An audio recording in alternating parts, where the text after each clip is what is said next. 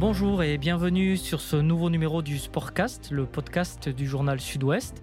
Avec nous aujourd'hui notre invité Kevin Vessière, euh, qui est originaire de la région puisqu'il est de Jean-Zac en Charente-Maritime. Mais il a aussi et surtout la particularité d'être passionné de football et de politique.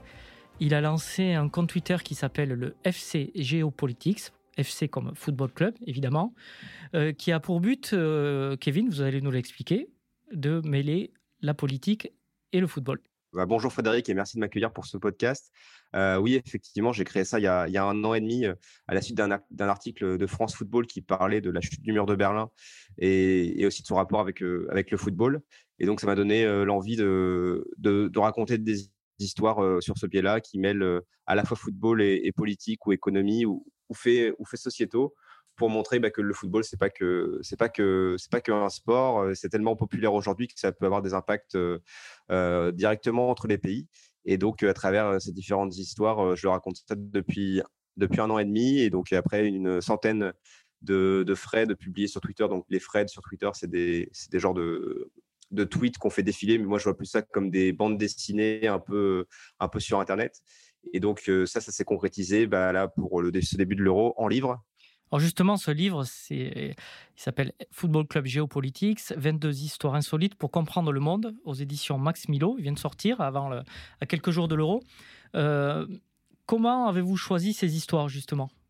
Eh ben, déjà, j'avais à cœur de, faire un, focus sur, euh, l'euro, sur euh, la construction de l'euro, pour montrer qu'il pouvait y avoir des, que c'était pas anodin si l'euro était, était arrivé en 1960. Et après, j'ai essayé de voir si euh, dans les différentes éditions de l'Euro, il y avait, euh, il y avait des, matchs qui avaient pu avoir des conséquences géopolitiques ou qui ont eu des tensions parce qu'il y avait eu des conséquences euh, politiques en amont. Et après, j'ai essayé de, de un peu plus m'ouvrir au fil, au fil du livre et après de continuer sur d'autres matchs ou d'autres équipes européennes, mais elles qui ne sont pas forcément dans l'euro, mais où il y a un enjeu derrière. Et puis, euh, bah, j'ai fini un peu sur une note internationale parce que le Football Club Géopolitiques, moi, j'ai à cœur de, parler du, monde entier et pas seulement de l'Europe. Je crois que c'était dommage de, ne se concentrer que sur euh, l'Europe. Donc, euh, j'ai agrémenté ça d'histoire plus internationale, donc avec un biais où je montrais que, le football pouvait être un terrain de tension entre les pays. Et enfin, pour finir euh, sur une note positive, parce qu'on en a, on en a tous besoin, c'était pour montrer à la fin, il y a quatre chapitres qui sont consacrés euh, à football comme un moyen d'émancipation ou un moyen de, de, revendiquer des, causes euh, par le, le, ballon rond, ce qui peut être un, un biais parfois plus, plus fédérateur que, que le biais politique ou, ou autre avant de, rentrer dans le détail, ce qui est, est remarquable, c'est que euh, sur Twitter, vous avez 36 000 abonnés, qu'on en parle beaucoup. On a l'impression que, enfin, ce qui est un peu étonnant, c'est qu'il y a de l'appétence du, public du, football pour, pour ces enjeux politiques et, peut-être inversement, c'est-à-dire que les gens qui sont passionnés d'histoire se rendent compte que dans le, football fait partie de, l'histoire. Vous, avez été surpris ou pas de cet engouement? Euh, surpris, oui, parce que moi, à la base, c'était vraiment de faire ça en, hobby. Et euh, c'est vrai qu'à la base, de Football Club Géopolitics, c'était juste, euh, c'était juste un blog avec l'idée de faire un article par semaine. Mais je voyais qu'il y avait pas mal d'initiatives qui se mettaient en place de rédacteurs indépendants qui mettaient ça sur un blog et qui après, enfin, le contenu n'était pas forcément lu ou, partagé. Et donc, euh, j'ai trouvé ce, biais du Fred pour que le contenu soit, soit lu et partagé parce que c'est vrai que raconter des histoires euh, qui peuvent être étonnantes ou qui peuvent montrer que le football a une dimension euh, sociétale ou politique importante, bah, c'est encore c'est encore plus valorisant si on arrive à, à, le partager au plus grand nombre. Et c'est vrai que oui, j'ai été, j'ai été assez surpris de l'engouement qu'il y avait. Après, bah, du coup, on se prend au jeu d'une histoire par semaine. Je suis allé à deux. Et puis après, ça, ça, a intéressé d'autres médias, donc ça a permis d'en parler à une plus grande échelle.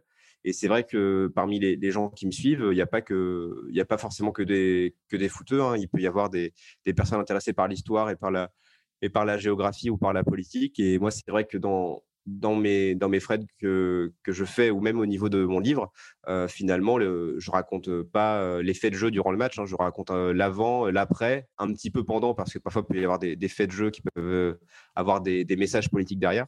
Mais moi, j'ai à cœur surtout d'expliquer euh, euh, ces cas-là par, par des cartes, par des illustrations. dans le livre, il y aura, il y aura que, de, que du contenu écrit. Mais c'est toujours important d'avoir ce, contenu historique en tête quand on regarde un match de, football ou même quand on va regarder certains matchs de l'euro, parce que cet euro va être très géopolitique.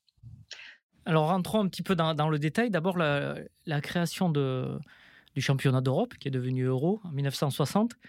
Au départ, ben les dirigeants européens étaient un peu des, rebelles, puisque autant la, FIFA existe depuis, depuis et bien antérieure à, à l'euro, euh, il a fallu quand même convaincre euh, la FIFA. Je crois que c'est Gabriel Delaunay, je crois, qui, euh, qui, qui, est, qui est un peu à. C'est Henri Delaunay. Henri Delaunay, pardon. J'ai fermé là, j'ai fait un mix avec Gabriel Hanot. Henri Delaunay, qui, qui, qui, est un peu, qui est à l'origine de, de, de, cette initiative, il a fallu convaincre la Fédération mondiale du football, qui, qui ne voyait pas d'un très bon œil que, des, que les fédérations continentales ben, développent elles-mêmes des, des compétitions. Oui, c'est ça. Ben, on, parlait d'Henri Delaunay, donc c'est vrai que lui, c'est l'un des, pères euh, de l'euro. Donc c'était le secrétaire général de la Fédération française de, football. Il avait déjà cette idée d'euro de football dans les années 1920, mais euh, va y avoir euh, va y avoir finalement la, Coupe du monde du football qui va avoir lieu parce qu'il y avait y avait plus d'envie pour cette compétition-là. Et puis c'est vrai que les, nations européennes étaient assez fébriles d'organiser une telle compétition parce qu'on rappelle que la première Coupe du Monde, c'est l'Uruguay qui l'accueille, c'est pas pas un pays européen. Et donc après après la Seconde Guerre mondiale, eh bien le continent européen il est il est fragilisé. Il y a, il y a une envie politique, diplomatique et économique de, s'unir et de ne pas recommettre les mêmes erreurs que par le passé. Et ce sera aussi le cas au niveau du, football. Donc, donc Henri Delaunay va, relancer ce, ce projet-là. Mais après, c'est vrai que pour euh, relancer ce projet-là et pour créer une, fédération euh, continentale, euh, c'est vrai que le premier biais, enfin le, premier biais qui a été soulevé par les différents par les différentes grandes pontes du football européen, c'est surtout le fait que les nations sud-américaines commençaient à prendre trop d'importance au sein de la FIFA et au sein du football international. Il y a une Coupe du Monde en 1950. Euh, la finale, c'est pas pas une finale euh, européenne, c'est une finale 100% sud-américaine. C'est une finale entre l'Uruguay et le Brésil. Et donc déjà que l'Europe perd du terrain au niveau euh, politique, puisqu'il y a des grands empires qui sont en train de d'exploser comme ceux du Royaume-Uni ou de la France. Et ben là, c'est vrai que les, les différentes fédérations européennes ont commencé à, à mettre le haut là et à vouloir se renforcer. Donc, ils vont s'unir et créer l'UEFA, l'Union des, associations européennes de football en 1954, avec cette idée de concurrencer les nations sud-américaines et puis aussi les, nations émergentes sur le continent africain et asiatique. Et donc 1954, et après, c'est vrai qu'il n'y avait pas cette idée d'euro tout de suite. Hein. Il a fallu attendre qu'il y ait le succès de l'ancêtre de la Ligue des Champions, euh, donc euh, la Coupe des, clubs champions européens en 1955, pour euh, voir qu'il y avait un, engouement populaire autour de cette compétition. On pense notamment à une finale à Santiago Bernabéu entre le Real Madrid et la Fiorentina qui, avait mobilisé plus de 100 000 personnes. Et donc là, c'est vrai que les, fédérations nationales européennes vont commencer à, se dire bah, pourquoi pas faire un euro? C'est vrai que ça mobilise pas mal de personnes et puis ça peut permettre de, comment dire, de, s'unir, euh, de s'unir un peu ou de se retrouver euh, par le biais du, football, ça peut être intéressant en sachant que ce qui était aussi impressionnant pour l'époque, c'est que l'UEFA, euh, à l'origine, c'est quand même 30 fédérations nationales, donc 30 pays qui participent, alors que l'époque, à l'époque, on sait que l'Europe est, divisée, euh, c'est le terrain de la guerre froide, hein, d'un côté à l'ouest, mmh. euh, les camps pour les États-Unis, d'un côté à l'est, le camp pour l'URSS. Donc c'était assez incroyable de voir 30 pays être, être motivés pour rejoindre une telle organisation et pour mettre à mal cette barrière politique qui était le rideau de fer. Alors il faut préciser euh, qu'au départ, l'euro n'est pas dans sa formule actuelle, c'est-à-dire qu'il n'y a pas une grande phase finale avec 24 euh, ou plus de ou plus d'une trentaine de clubs. Il y a d'abord des éliminatoires euh, dans à élimination directe, c'est-à-dire un quart de finale, et après on fait la phase finale. Juste, c'est un, un final fort, c'est un top 4. et et ça commence mal pour la première édition, puisque euh, une des, premières demi-finales, euh, une des deux demi-finales n'a pas lieu. Oui, c'est ça. Bah, L'UEFA mm. avait à cœur de, faire de ce premier Euro une grande fête. Et comme, euh, comme vous l'avez précisé, effectivement, il y a des, des phases éliminatoires avant. Donc, le, premier match, c'est en 1958, donc bien avant 1960. Et c'est URSS Hongrie à Moscou. Et là, il y a plus de 100 000 personnes. Donc, le succès est immédiat. C'est moins le cas pour, pour d'autres matchs. Mais après, au fil de la compétition, bah, les, les, grandes nations de cet euro, les grands favoris vont, pouvoir se rencontrer, même si l'Allemagne, l'Italie et l'Angleterre disent non à cet euro parce qu'ils ont des doutes sur le fait que cette compétition sera, sera vraiment importante, aura un engouement. Et donc, premier gros choc de cet euro, ce sera Espagne-URSS. Mais là, le, la politique va s'en mêler aux, grandes dames de l'UEFA, puisque l'Espagne va, va, refuser de se rendre à Moscou, parce que là, c'est des matchs encore à élimination directe en match aller-retour. C'est quart de finale, hein, c'est ça? C'est un quart de finale c'est un voilà, c'est on appelle ça un quart de finale, mais comme euh, comme vous l'avez précisé, après il y a après le, le vrai Euro 1960, c'est la phase finale à partir des demi-finales, mais là c'est vrai que c'est encore un, format un peu à élimination directe. Et euh, donc euh, Espagne, URSS et Franco et l'Espagne est alors dirigée par Franco, qui est le dictateur de, de l'époque, et il a une rancœur vis-à-vis de l'URSS parce que bah, c'est le c'est son ennemi historique du fait de, de la guerre civile espagnole où l'URSS soutenait le camp des républicains. Et donc, euh, il va dire bah non, moi, je veux pas que l'équipe d'Espagne euh, se rende euh, à Moscou pour jouer. Je veux pas que l'URSS se rende à Madrid pour pour pour foutre le, bazar dans la dans la capitale, quoi. Donc donc ils vont ils vont rester à l'aéroport. Il y a la grande star de l'époque, Alfredo Di Stefano, qui dira pourquoi pourquoi et on lui répond bah c'est la décision de Franco. Donc mon mon petit gars, donc tu, tu vas pas aller à, tu vas pas aller à Moscou. Et donc l'UEFA, donc là c'est est toute, est toute chamboulée. Euh, L'AFP à l'époque va titrer que, la guerre, euh, que le football est victime de la guerre froide. Et donc, l'UEFA va essayer de sauver un petit peu les meubles en, disant que euh, on peut jouer sur terrain neutre, mais Moscou, comment dire, l'URSS n'a pas envie de ça. Et parce que bah, jouer à Moscou, c'est quand même un symbole fort. Et donc, bah, c'est l'Espagne qui va être exclue de la compétition.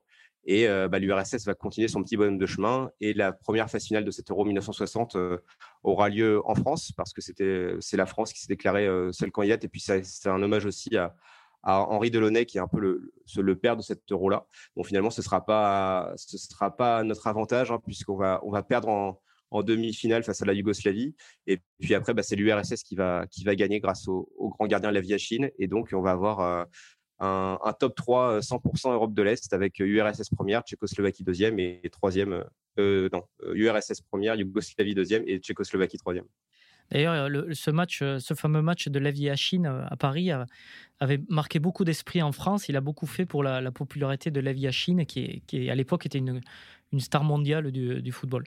Il a beaucoup, beaucoup de gens qui étaient au stade ont été vraiment frappés par ce match c'est l'une des, ouais, bah, c'est, l'une des premières stars du football. En plus, un, il, a, il a été, euh, il a été euh, Ballon d'Or, je crois. Si je... Oui, c'est le seul gardien qui a été Ballon d'Or dans l'histoire. Et donc, c'est vrai que c'était une vraie star de l'époque. Et puis, ça reste encore euh, la référence pour beaucoup de gardiens de but aujourd'hui. Donc, c'est vrai que c'était vraiment la première star de cet Euro. Alors, on va avancer dans, dans le temps de cet Euro. On va passer directement à l'Euro 92 qui a lieu en Suède. Alors, il y, a, il y a une particularité, mais vraiment assez incroyable. C'est-à-dire que le, vainqueur euh, sera le Danemark, mais le Danemark ne devait pas disputer la compétition. Expliquez-nous. Oui, c'est ça. En fait, le Danemark va apprendre euh, qu'il va participer à la compétition dix jours avant. Donc ça va, surprendre tout le monde, mais euh, et en plus ça résulte d'un fait politique. C'est parce que là on est donc au début des années 90, il y a l'effondrement de l'URSS, mais il y a aussi pas mal de au niveau de la Yougoslavie et de la région des Balkans. Euh, donc, il faut savoir que la Yougoslavie, c'est une fédération de, républiques euh, depuis 1945, euh, où sont compris la Slovénie, la Serbie, la Croatie et, et la Bosnie notamment.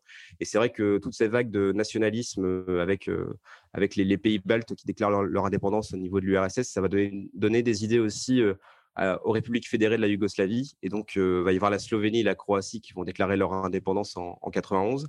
Et la Bosnie va vouloir faire de même, sauf que du fait qu'il y ait une forte minorité serbe en Bosnie, la République de, Serbie, qui est alors dirigée par Slobodan Milosevic et qui est le grand patron de la Yougoslavie, eh, eh bien, il va bombarder la capitale Sarajevo.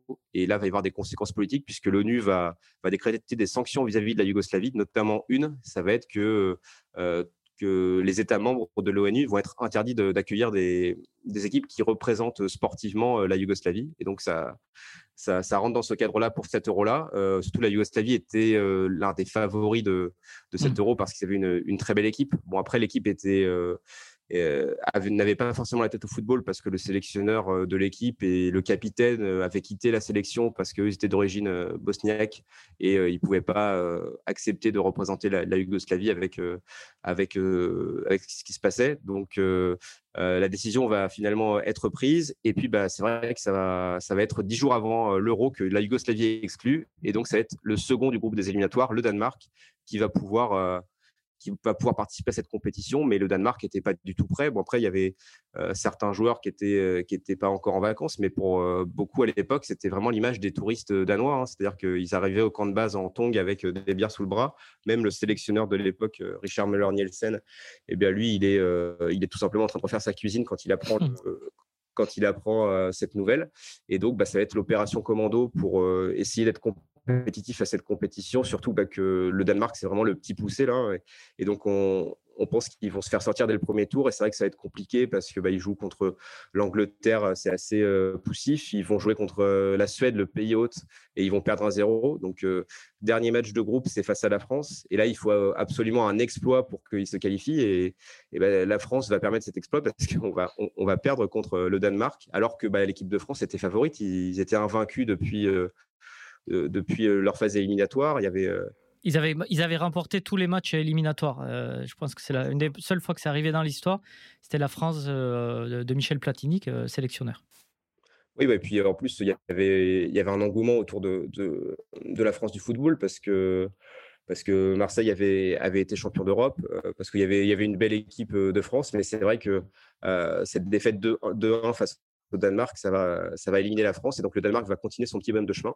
Et ils vont même ensuite, en demi-finale, ils vont battre le champion d'Europe en titre, les Pays-Bas, après une séance de, tir au but où Peter Schmeichel va, va vraiment tout arrêter, le gardien danois. Et ensuite, euh, finale contre la grande équipe d'Allemagne, qui est en plus l'équipe d'Allemagne réunifiée, donc tout un symbole euh, après euh, la chute du mur de Berlin. Et là encore, le Danemark va faire preuve d'énormément de, de, force collective. il y a notamment le premier but, c'est un joueur qui a cadré, c'est le milieu Jensen, qui a cadré une seule frappe durant durant la compétition, bah, il la cadre euh, en finale. Donc, euh, donc voilà, donc tous les voyants étaient ouverts pour le Danemark et ils vont, ils vont gagner cette compétition et ça va vraiment être la surprise euh, de cet Euro 92, encore plus une surprise alors qu'ils n'étaient pas du tout préparés à, jouer cette compétition. On, passe à, l'Euro suivant, l'Euro 96 qui a lieu en, Angleterre. Et là, il y a une petite histoire à raconter à l'intérieur de l'Empire, enfin de, de la Grande-Bretagne, entre l'Angleterre et l'Écosse et qui, qui, qui a encore des conséquences aujourd'hui, puisque c'est, on arrive au Brexit. Alors, racontez-nous cette, cette rivalité qui, qui date de, de, de, qui, est plus, qui est plus que qui, date, qui dépasse le football, mais qui, qui s'est cristallisée aussi sur le football.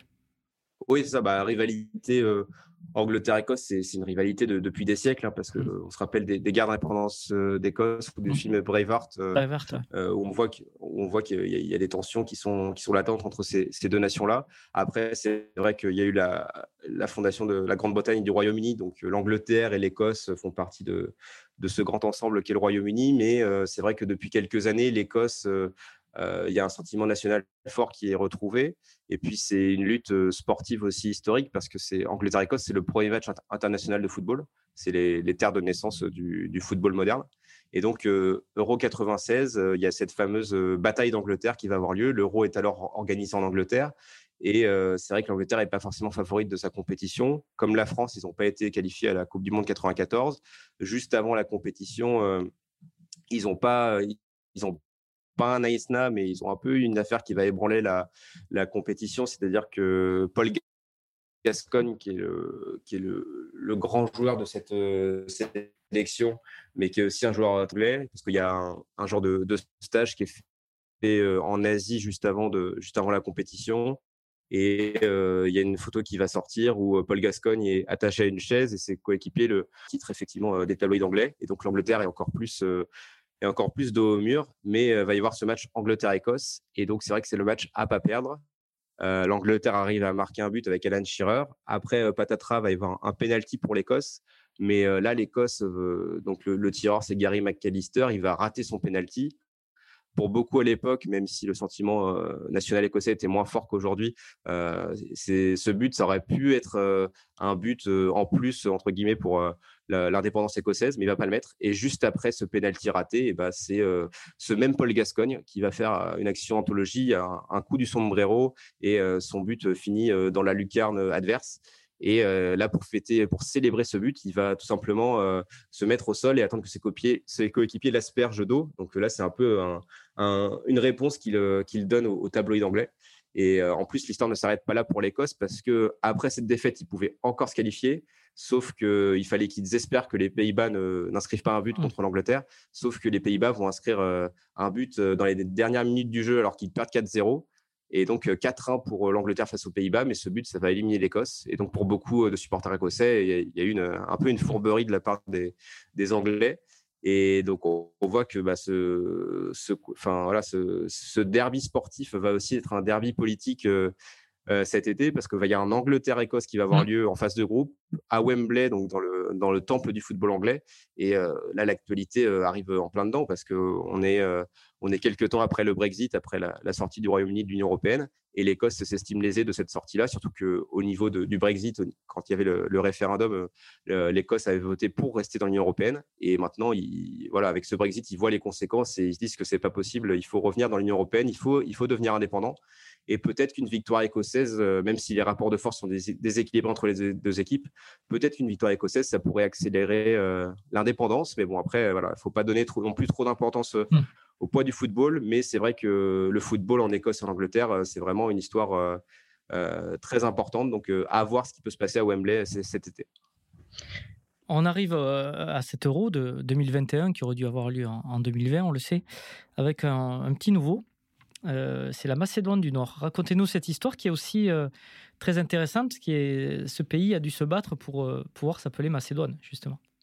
Oui, c'est ça, effectivement. Bah, Macédoine du Nord, donc petit poussé de, l'euro, mmh. première participation à une grande compétition de, football. C'est vrai que la Macédoine, on la connaît plus pour les équipes de basket ou pour le handball. Hein. C'est vrai qu'on mmh. la retrouve plus dans ce créneau-là. Mais le football, c'est la, la première fois. Et c'est intéressant parce que la Macédoine du Nord, c'est un, jeune pays. Donc, euh, jeune pays, bah, parce que comme euh, tous les pays euh, indépendants, des nouveaux pays indépendants des, Balkans, ils ont il y a eu l'indépendance à la suite de, de l'explosion de la Yougoslavie. Donc, ils ont été indépendants en 91.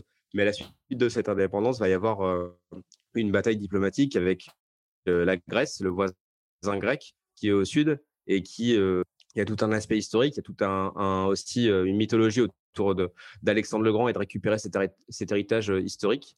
Et donc, bataille diplomatique qui va durer jusqu'en 94 et donc là où l'ONU va régler en partie la situation, mais c'est vraiment à partir de 2018 où là il y a les accords de, Prespa qui sont signés et ça va permettre à la Macédoine, la Macédoine d'avoir un vrai nom, c'est-à-dire Macédoine du Nord, et la Grèce ne va plus mettre de veto diplomatique, donc ça va permettre à la Macédoine du Nord de rentrer dans l'OTAN notamment, et pourquoi pas bientôt dans l'Union européenne.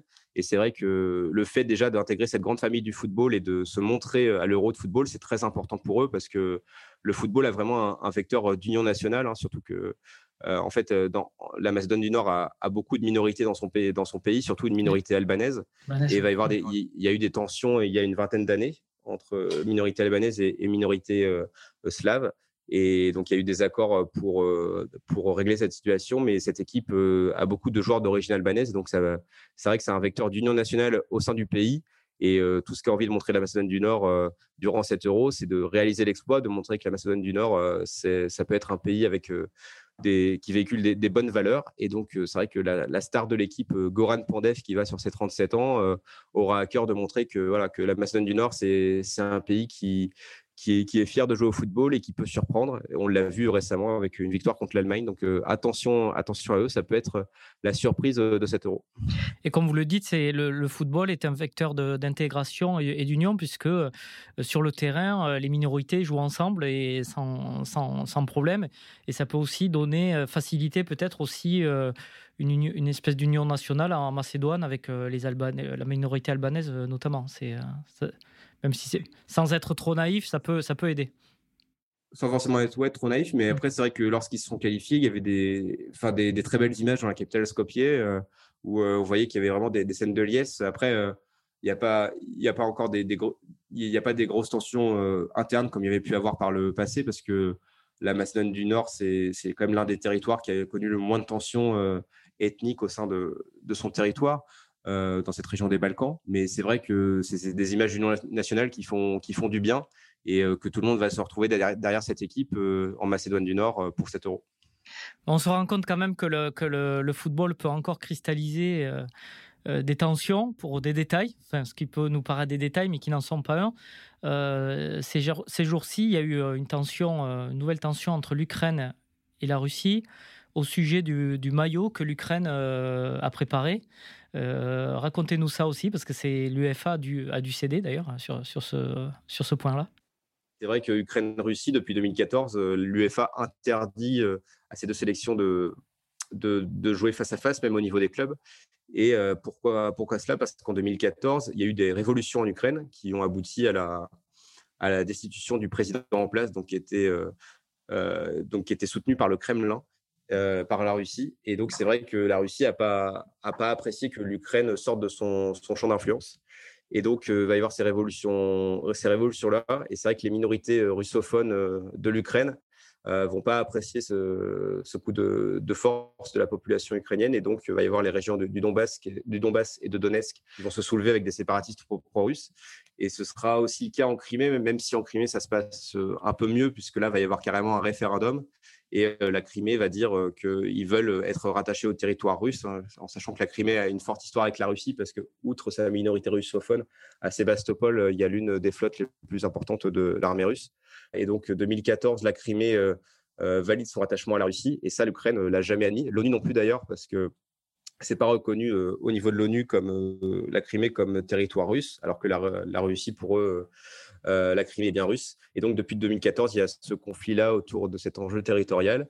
Et c'est vrai qu'on avait peut-être pu un peu l'oublier, mais euh, là, ça, revient au goût du jour, et notamment avec cette histoire de maillot, euh, puisque l'Ukraine a officialisé un maillot où il y a la carte de l'Ukraine avec la Crimée, avec des messages aussi gloire à nos héros. Mmh. Et donc là, c'est vrai que ça, la Russie a tout de suite réagi en disant que c'était inacceptable d'avoir ce, maillot-là parce que pour eux, la Crimée était russe. Et donc, euh, l'UEFA va finalement euh, valider ce maillot. Après, il y a la Russie qui va protester. Et donc, l'UEFA euh, va, va, comment dire, un peu aller dans le sens de la Russie. Ils vont juste retirer la mention gloire à nos héros parce que là, il y a une référence aux révolutions de 2014 et, et donc un message politique. Mais par contre, pour ce qui est gloire à l'Ukraine et pour la carte, vu qu'en plus la Crimée n'est pas reconnue comme étant territoire russe par l'ONU, et ben ça, on pourra le voir durant l'euro. Mais je pense que la bataille politique n'est pas finie hein, parce que la Russie, ils vont pas, ils vont pas accepter qu'un tel message soit diffusé devant des millions de téléspectateurs durant cet euro-là. Et en plus, il y a la possibilité, donc c'est vrai que ce match est interdit, ça a posé pas mal de difficultés lors du tirage au sort de la phase de groupe. mais c'est vrai que la Russie et l'Ukraine peuvent se rencontrer en quart de finale. Bon, ce serait assez improbable, mais ça reste jouable. Et là, si le match a lieu, bah, est-ce qu'il aura vraiment lieu? C'est la grande question qui, va, qui va nous tenir en haleine tout l'été. Ok, ben merci beaucoup Kevin. On voit que le, football et la géopolitique sont intimement mêlés et que, et que ça continue. Euh, je ne peux que vous conseiller euh, le livre de, Kevin Vessière, Football Club Géopolitiques, 22 histoires insolites pour comprendre le monde. Ça vient de sortir aux éditions Max Milo. C'est très, très, très pédagogique, très clair. Euh, c'est accessible à tout le monde et on apprend, on apprend beaucoup de choses sur le football et, sur, et sur la, la politique et la géographie. Donc on peut également vous retrouver sur votre compte euh, Twitter, FC Geopolitics, et donc sur euh, votre série de podcasts pendant l'Euro. Merci beaucoup Kevin, à bientôt. Merci à vous. Merci de nous avoir écoutés. Vous pouvez retrouver cet épisode sur notre site internet sudouest.fr ou bien sur nos différentes plateformes d'écoute, YouTube, Spotify, Google Podcast et Apple Podcast. Et si vous aimez le Sportcast, n'hésitez pas à nous le faire savoir en nous laissant des étoiles sur votre application de podcast favorite et à vous abonner pour ne pas manquer nos prochains épisodes. À très vite